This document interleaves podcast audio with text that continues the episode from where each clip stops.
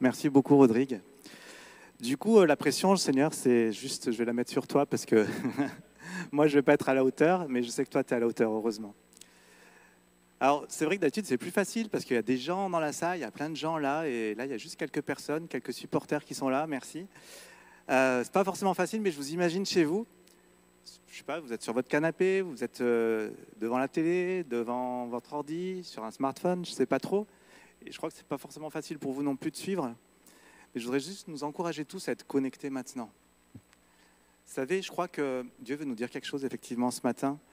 Et pour ça, je crois qu'il faut juste euh, être connecté avec lui. Euh, parce que c'est sûr, c'est certain qu'il veut parler à chacun d'entre nous ce matin.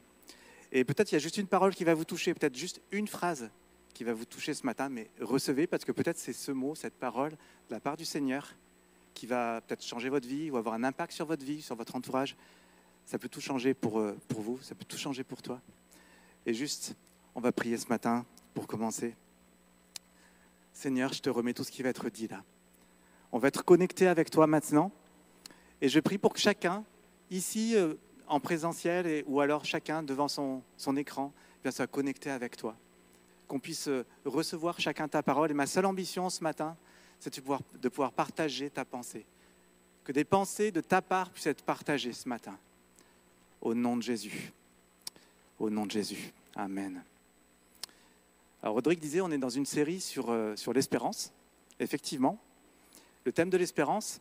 Et ce mot espérance, ça me ramène loin en arrière. C'est vrai que Rodrigue dit, ça fait longtemps qu'on se connaît, mais ça me ramène même avant cette époque où on se connaissait, juste, euh, juste avant que je devienne chrétien. Euh, C'était une période où j'étais justement sans espérance. Je n'avais pas d'espérance. Et pour reprendre une citation de ma fille, c'était un moment où j'étais au bout de ma vie. Et elle aime bien cette expression, au bout de ma vie. Mais c'est vrai, j'étais au, bout de ma vie euh, non chrétienne, mais j'étais au bout de ma vie, vous savez, c'était comme si tout était sombre devant moi, et quand je regardais plus loin, c'est comme si je ne voyais pas d'avenir. L'avenir, c'était encore plus sombre. Et voilà, je suis devenu chrétien dans une période, je me souviens, le jour précis, et c'était un jour même, je me disais, mais est-ce que je vais peut-être même pas passer la nuit? Je me, souviens très bien d'être assis sur mon lit, en plein milieu de, mon lit, euh, de, la nuit, tard le soir, et me dire, comment je vais m'en sortir cette nuit? Alors, je ne vais pas vous raconter ma conversion, peut-être vous avez envie de savoir la suite. eh bien non, ce sera pour une autre fois. Petit suspense. Mais là, je veux juste te dire, cette nuit-là, finalement, Dieu s'est révélé à moi. En une nuit, c'est comme s'il y avait un soleil qui se levait sur, euh, sur ma désespérance. Et j'ai ressenti euh, la présence de Dieu qui venait sur moi, une telle joie, un tel euh, l'amour de Dieu, un tel bonheur. Le lendemain matin, je suis parti faire une promenade dans la rue et j'avais un amour sur moi, un amour pour les gens. J'avais envie de leur dire, mais Dieu t'aime. Vous savez, ça fait bizarre quand on ne peut pas dire ça aux gens dans la rue, ça ne se fait pas. Hein. Mais j'avais envie de dire ça, de dire aux gens, mais Dieu existe, Dieu est là, Dieu t'aime. C'était tellement fort. Hmm. Alors, ma sœur était, euh, était déjà chrétienne depuis quelques années. Et le lendemain, elle m'a donné un petit bout de papier sur lequel elle avait écrit euh, quelques versets. Et notamment, il y a un verset qui m'a percuté, qui a marqué ma vie, je crois. Alors, quand je préparais ce message, j'ai repensé à ça et je me suis dit, je vais, chercher ce papier. Alors, ma femme, elle me reproche souvent, et elle a, raison, que je garde des vieilleries. Par exemple, alors je ne sais pas vous, mais moi j'ai toujours mes, cahiers de primaire, vous savez, les cahiers de poésie, de primaire, de voilà, CP, jusqu'à CM2, je, je, les ai encore. Et ma femme me dit, mais pourquoi tu as ça dans un carton Ça sert à rien? C'est vrai, peut-être faudrait que je les jette, hein, je sais pas, mais peut-être vous êtes comme moi, je ne sais pas. En tout cas, pour une fois, ça a servi parce que, d'ailleurs, on peut l'afficher. J'ai retrouvé ce papier que ma sœur m'a écrit. Je sais pas si, si, tu peux l'afficher, Cyril. C'est la, la euh, le premier papier. Ce papier, d'ailleurs, il y a une date dessus, hein, je ne sais pas si vous voyez à l'écran, mais 8 juillet 86, je crois. Ouais, c'est quelques années, j'ai l'impression que c'est juste il n'y a pas longtemps, mais en fait, euh, la, barbe blanchit un petit peu. Et si on peut voir la, photo zoomée, euh, ce verset, c'est celui-ci. 1 Jean 5, 13. Je vous ai écrit ces choses afin que vous sachiez que vous avez la vie éternelle, vous qui croyez au nom du Fils de Dieu. Waouh C'est resté gravé parce que la vie éternelle. Et je voudrais juste dire, avant d'aller plus loin, dire à tous ce matin, des fois on peut se poser la question, mais est-ce que je suis, est-ce que j'ai la vie éternelle? Si tu crois au nom du Fils de Dieu, tu as la vie éternelle. c'est pas peut-être, c'est une assurance. Et c'est pas juste incroyable, c'est pas juste magnifique, la, de dire j'ai la vie éternelle. Et d'un seul coup, alors je suis passé de, de, j'ai plus d'espérance.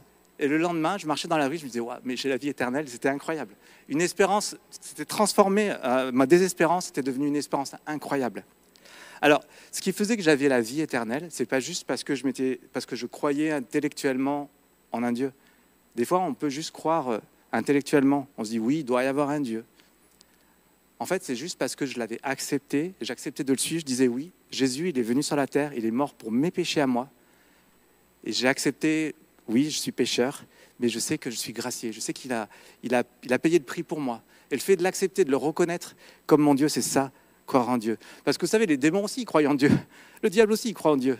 Mais il n'a pas la vie éternelle. Mais croire, accepter, reconnaître qui il est, reconnaître, en faire ton Dieu, ça change tout. Et des fois, en tant que chrétien, on pourrait se dire, mais est-ce que j'ai vraiment le salut? Euh, J'ai fait cette démarche, mais est-ce que j'ai peut-être j'ai perdu mon salut? Non, non. Si tu crois en Dieu, eh bien, tu as la vie éternelle. La réponse est oui, tu es sauvé par grâce. C'est suffisant. Donc ne laisse pas voler cette assurance. Des fois, c'est comme un piège du diable. On peut perdre le casque du salut, se dire, mais non, sache que tu es réellement sauvé. Et, moi, j'étais content. Je me suis dit, ça y est, j'ai connu la vérité parce que ma quête, c'était trouver quelle est la vérité. Et un jour, j'ai connu la vérité. Et c'est comme si un peu, j'avais ouvert la porte, j'étais rentré dans le royaume de, de, Dieu, dans la vie éternelle, refermé la porte, et puis je me suis dit, c'est bon. c'est bon, je suis rentré, pas besoin de faire plus. Et je crois que je suis resté 2-3 ans, vous savez, le chrétien qui est juste, il est au bord là, il est rentré, mais pas plus loin, juste il est, il est rentré dans la vie éternelle. Mais on a parfois cette tendance à se dire, c'est bon, je suis sauvé, maintenant je viens à l'église, j'assiste au culte, et je ne vais pas plus loin. Je suis resté juste derrière la porte d'entrée.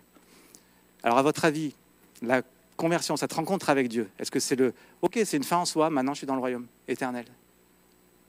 Ou au contraire, c'est un début? Pour moi, c'est le départ.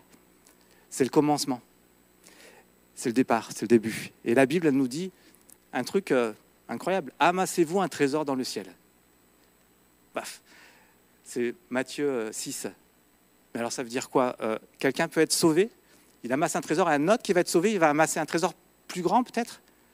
Qu'est-ce que, qu'est-ce que veut dire la Bible? Elle dit aussi travaillez à notre salut. Philippiens 2.12. Travaillez à votre salut. Notre traduction, mettez en œuvre votre salut selon les versions. Est-ce que ça voudrait dire que pour être sauvé, il faut que je travaille, il faut que je continue à travailler pour être sauvé? Ou alors, euh, si je travaille, je vais être encore plus sauvé? Je suis sauvé, mais je peux être plus sauvé si je travaille. Euh, ça me rappelle un, sketch. Je sais pas, alors les, jeunes, pour vous, Coluche, c'est juste le gars qui a fait euh, le Resto du Cœur. Mais pour nous, là, un peu plus vieux, c'était un humoriste. Et il a fait un sketch là-dessus. Vous savez, le, le sketch sur la lessive, il disait, mais euh, cette, lessive, cette lessive, elle lave encore plus blanc. Avant, elle lavait blanc, mais maintenant, elle lave encore plus blanc.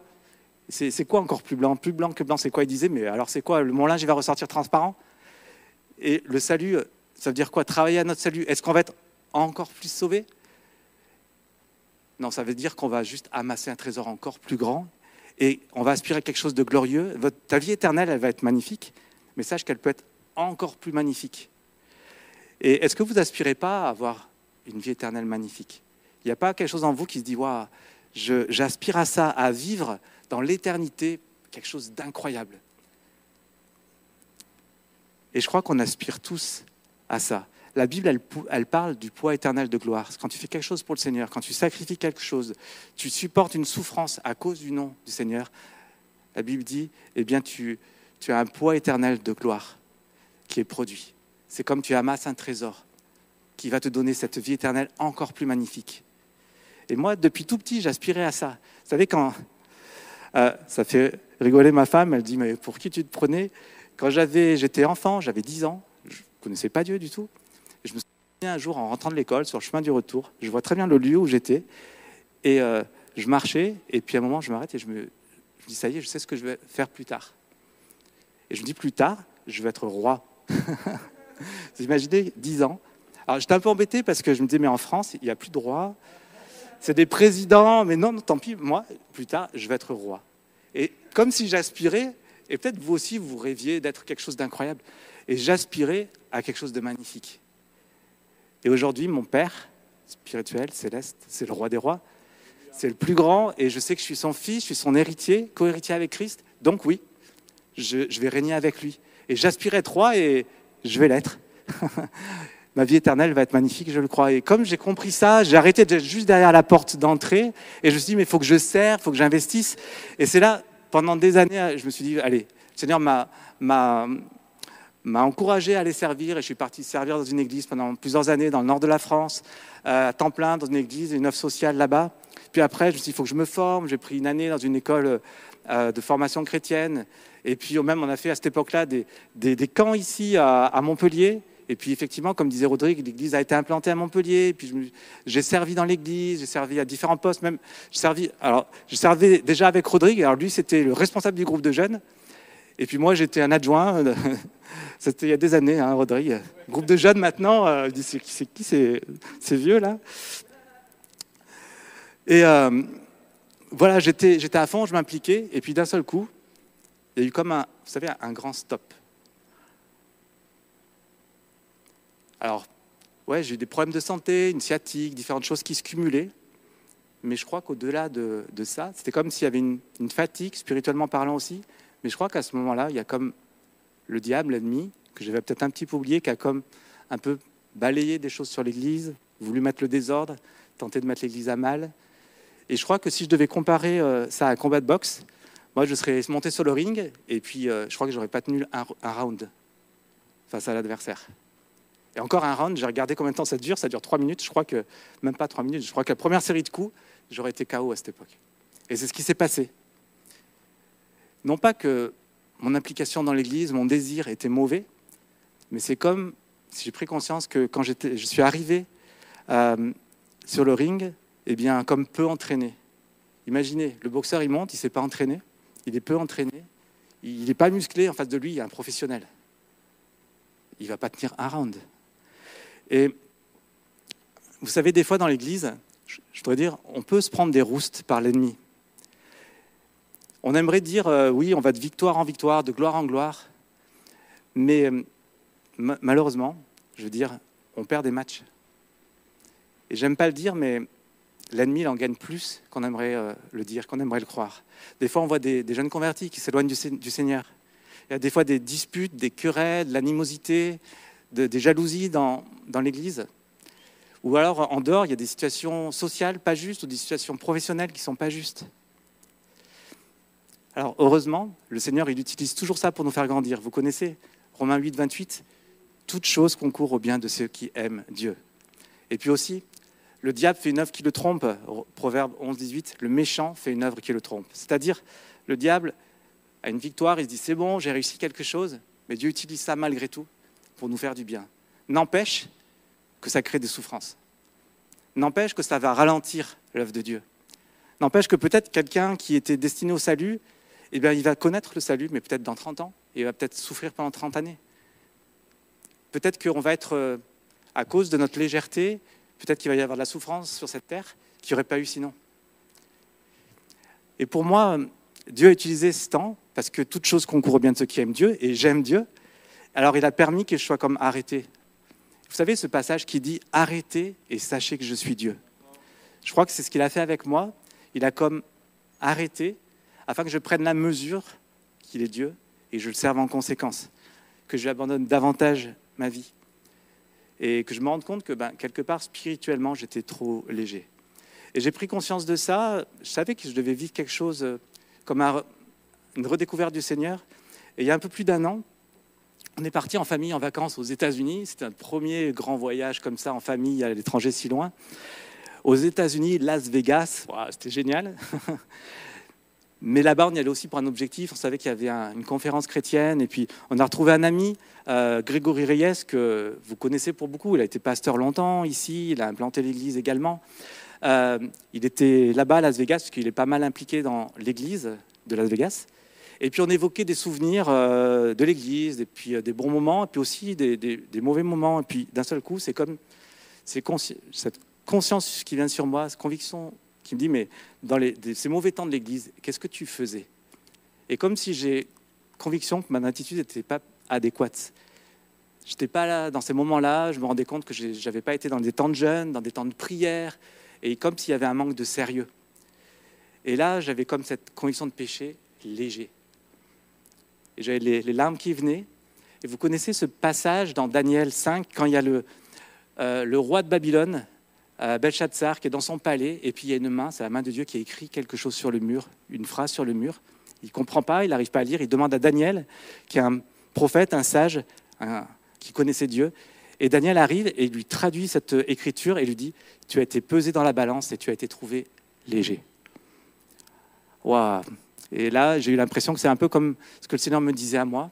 Non pas comme au roi de Babylone, qui était un roi arrogant, hautain, et que le, qui est mort la nuit même, mais plus pour me reprendre. Seigneur, quand il nous parle, quand il nous reprend, c'est pour nous amener plus loin.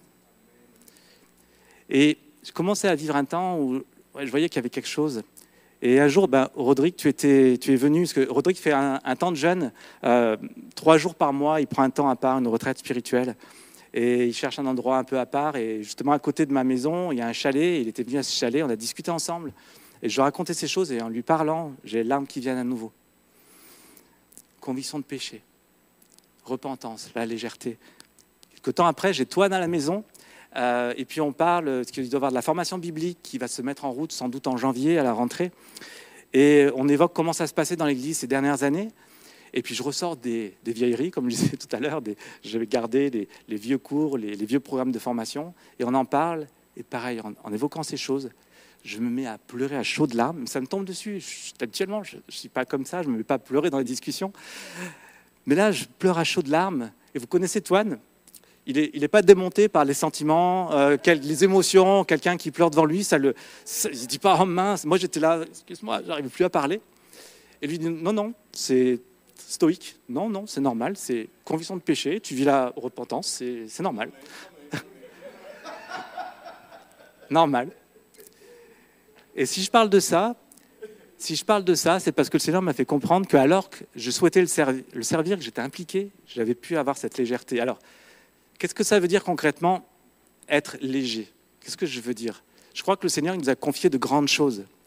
Imaginez, il y a un chef d'entreprise, une grande entreprise magnifique, que vous avez envie d'y travailler, et il vous propose un poste. trop content.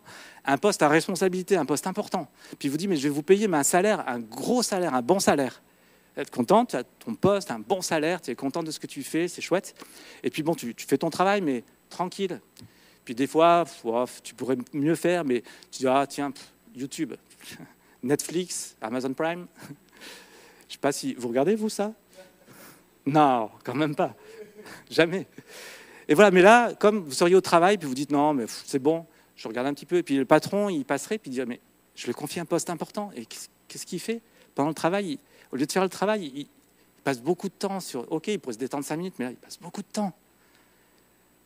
C'est ça, être léger par rapport à ce que ce patron nous aurait confié, faire avec légèreté, pas faire très sérieusement. Alors que le Seigneur, il nous demande quoi? Il dit, mais priez en tout temps. Ça veut dire qu'au lieu de réfléchir en premier, tiens, qu'est-ce que j'ai fait? Non, prie déjà. Prie en tout temps. Porte toutes sortes de fruits. Il nous demande, bah, aimez-vous les uns les autres? Mais des fois, on dit, ah, lui, j'ai du mal avec lui. Non, aimez-vous les uns les autres. Supportez-vous, soyez supporters les uns des autres. Encouragez-vous les uns des autres. Annoncez la parole. Résistez au diable. Et le diable, il va fuir. Il dit renoncez à vos propres vies et cherchez premièrement le royaume de Dieu et sa justice. Et le reste vous sera donné en plus. Et nous, on cherche d'abord le reste et le royaume de Dieu, il nous sera donné en plus. Non, c'est dans l'autre sens. Et ça me peine de le dire, on est souvent léger dans l'Église. Et moi, j'étais l'exemple, je vous ai parlé de moi parce que je crois aussi que le Seigneur veut nous le dire en tant qu'Église. Et je crois que Seigneur, ce qu'il m'a dit, il désire que je le dise à l'Église. Et je crois que dans l'Église, euh, le Seigneur veut nous dire quelque chose. Et juste, euh, je dirais, écoutez attentivement, je crois que le Seigneur veut dire cette chose-là. Il veut nous dire, vous êtes trop léger.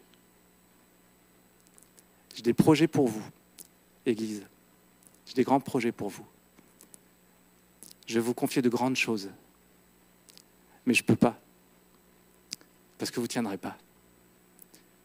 Je ne peux pas parce que vous êtes trop léger.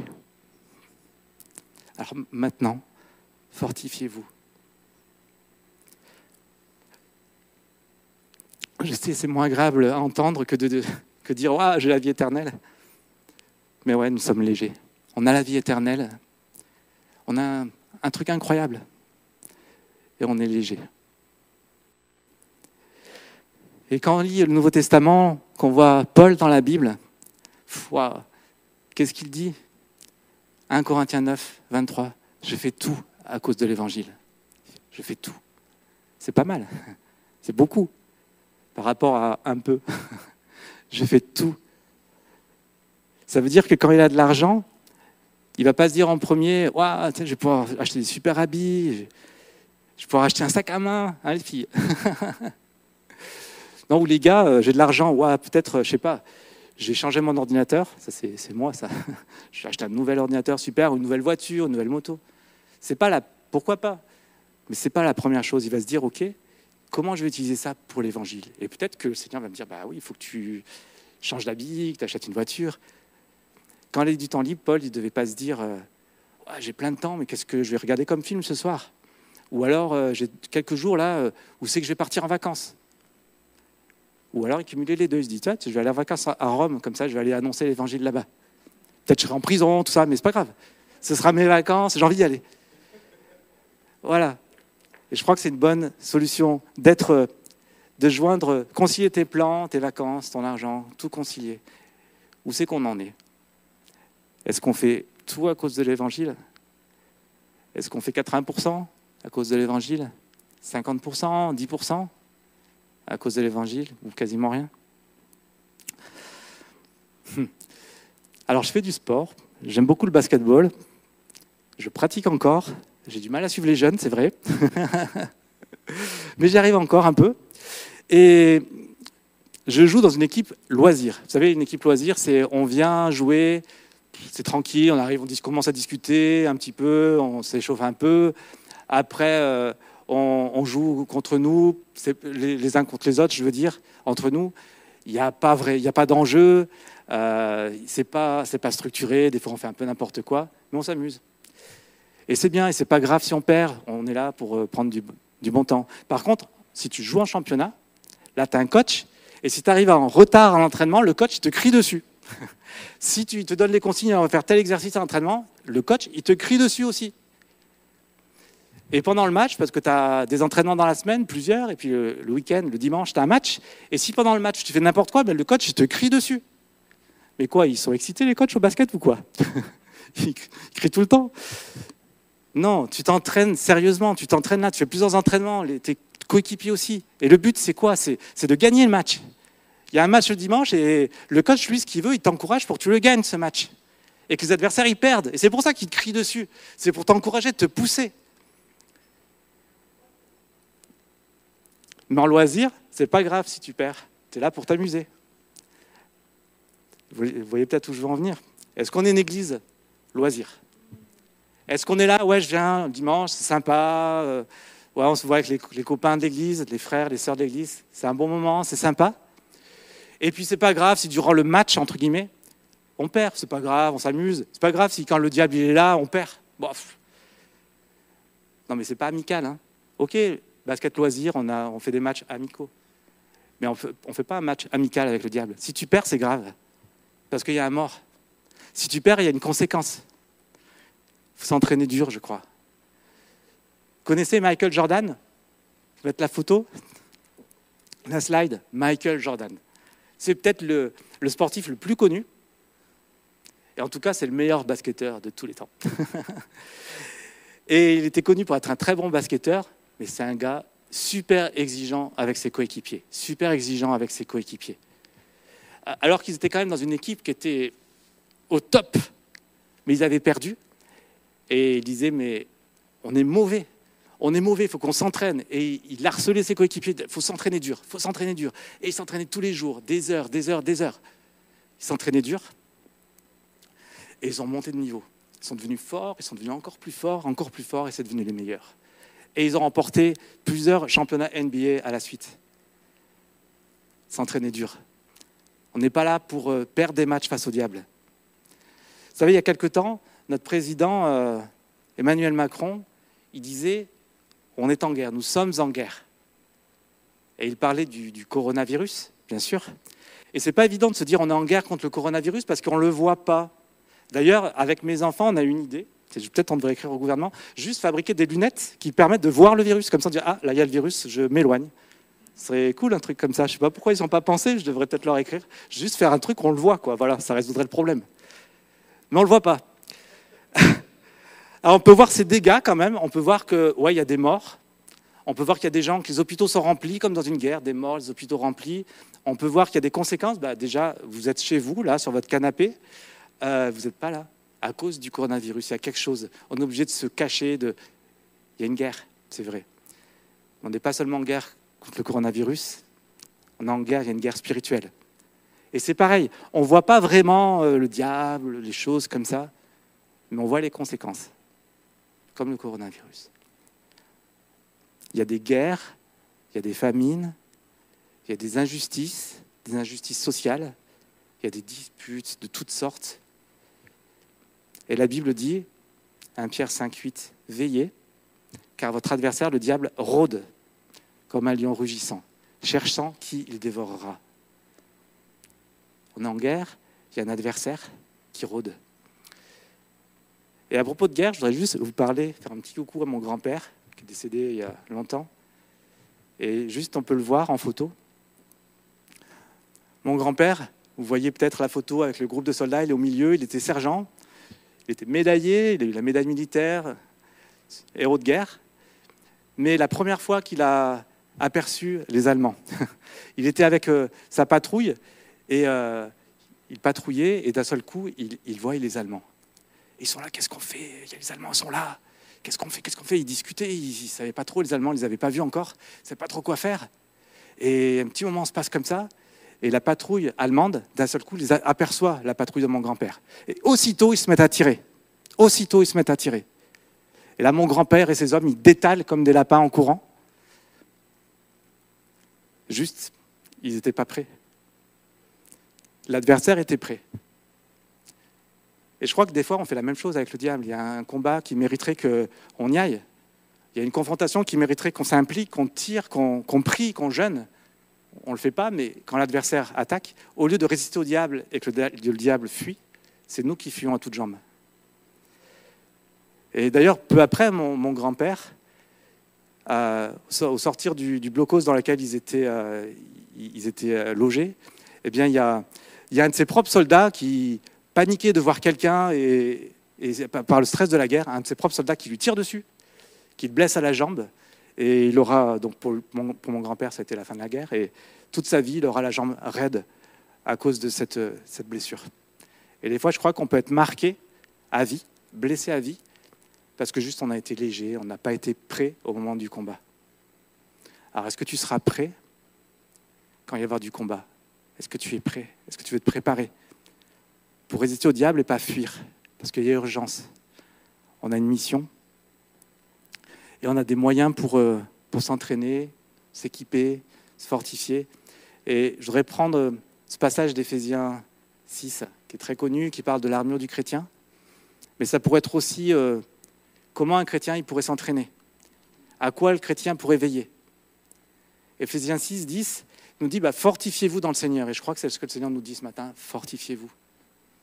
Revêtez-vous de toutes les armes de Dieu, afin de pouvoir tenir ferme contre les ruses du diable, afin de pouvoir résister dans le mauvais jour et tenir ferme après avoir tout surmonté. Et je ne vais pas le prendre en entier, mais il dit Ayez à vos reins la vérité pour ceinture. Qu'est-ce que ça veut dire? Juste qu'il n'y ait aucune fraude dans ta vie, qu'il n'y ait rien d'illégal, qu'il n'y ait aucun mensonge. Sinon, il y a comme une brèche dans ton armure. Et des fois, on se dit non, mais ça va, je suis droit. Et moi, le premier, je me dis ça. Et puis, L'autre fois, je parlais avec Toine, et je ne sais plus comment on est arrivé à parler justement des films, Netflix, des choses comme ça, et on parle du téléchargement. Je dis, ah, ouais, non, mais moi je télécharge des trucs, mais bon, des films, mais non, ça va quand même. J'essaie de justifier, mais non, ça va pas. C'est une, faille dans, l'armure. Et j'ai réfléchi, je me dis, ben, il a raison. Revêtez la cuirasse de la justice. Ça veut dire, bien sûr, je vais être juste envers tout le monde. Mais la justice, c'est plus que ça. Est-ce que le monde, n'est pas forcément juste? On est d'accord. Est-ce que je vais exercer la justice sociale?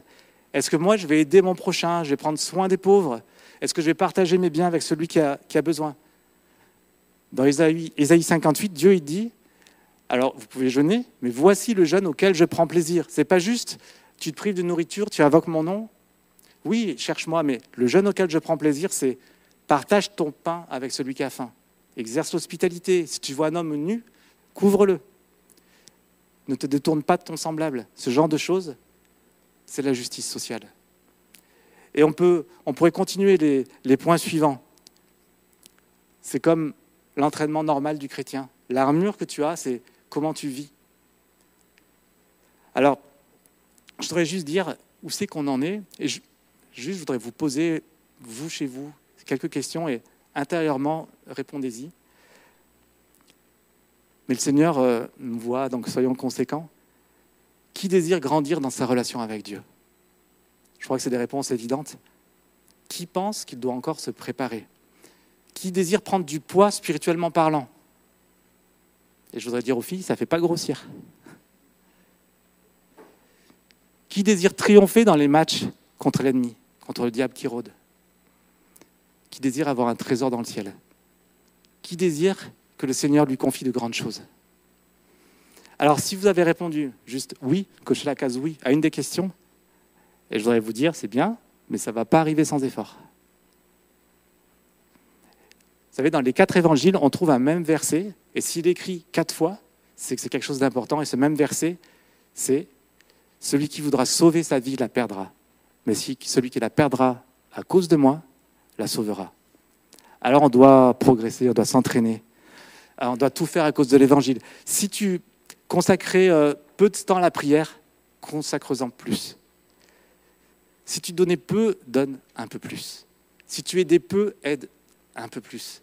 Quoi que tu fasses, vise d'en faire un peu plus, d'aller plus haut. Parce que si tu veux juste sauver ta vie, à un moment, ça ne va pas le faire.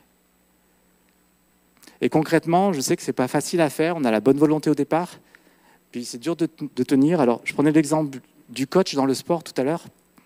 Et dans le sport, euh, le coach nous encourage, il nous reprend. Et du coup, je me suis dit, mais pourquoi je ne vais pas faire pareil? Et énorme me parler là-dessus. Et du coup, je me suis dit, bah, je vais faire pareil. J'ai demandé à Olivier Villebrun, coucou Olivier, si tu me regardes. J'ai demandé à Olivier Villebrun, bah, tu veux pas être celui qui m'encourage, qui, qui me, mais régulièrement, pas juste une fois les, tous les trois mois. Et du coup, on a fait ce deal deux fois par semaine. Il m'appelle, et on fait un, point très court, 5-10 minutes. Euh, c'est le but. Des fois, on dépasse, mais le but, c'est ça. Et il me dit alors, Nico, euh, ça va, tu, prends du temps avec le Seigneur, tu lis ta Bible, tu... on, s'est fixé des, objectifs à développer. Et ça m'encourage vraiment. Et je vois qu'il y a une progression. Parce qu'il y a ce, euh, frère, Olivier, qui m'appelle régulièrement. Vous savez, on est gardiens les uns des autres. On peut veiller les uns sur les autres. On peut s'encourager les uns les autres. Et c'est ce que ça fait carrément avec lui. Et je voudrais vous encourager à faire pareil. Trouvez un ami, peut-être quelqu'un de la famille. Ma fille, elle fait ça avec sa mère. C'est-à-dire, c'est ma fille qui, dit à sa mère, elles ont décidé ensemble, dire, alors ça y est, tu, as, pris ton temps de prière, tu as lu, la Bible. Et du coup, Sylvie, ça la booste encore plus. Sa fille qui lui dit ça, c'est waouh.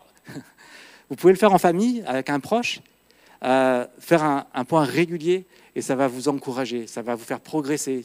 Je crois que tu vas comme changer de niveau si tu fais ça. Et tu vas plus être dans juste équipe loisir, mais tu vas voir, tu vas commencer à gagner de plus en plus de matchs. Et surtout, le Seigneur, il pourra te confier ses projets, des projets plus grands.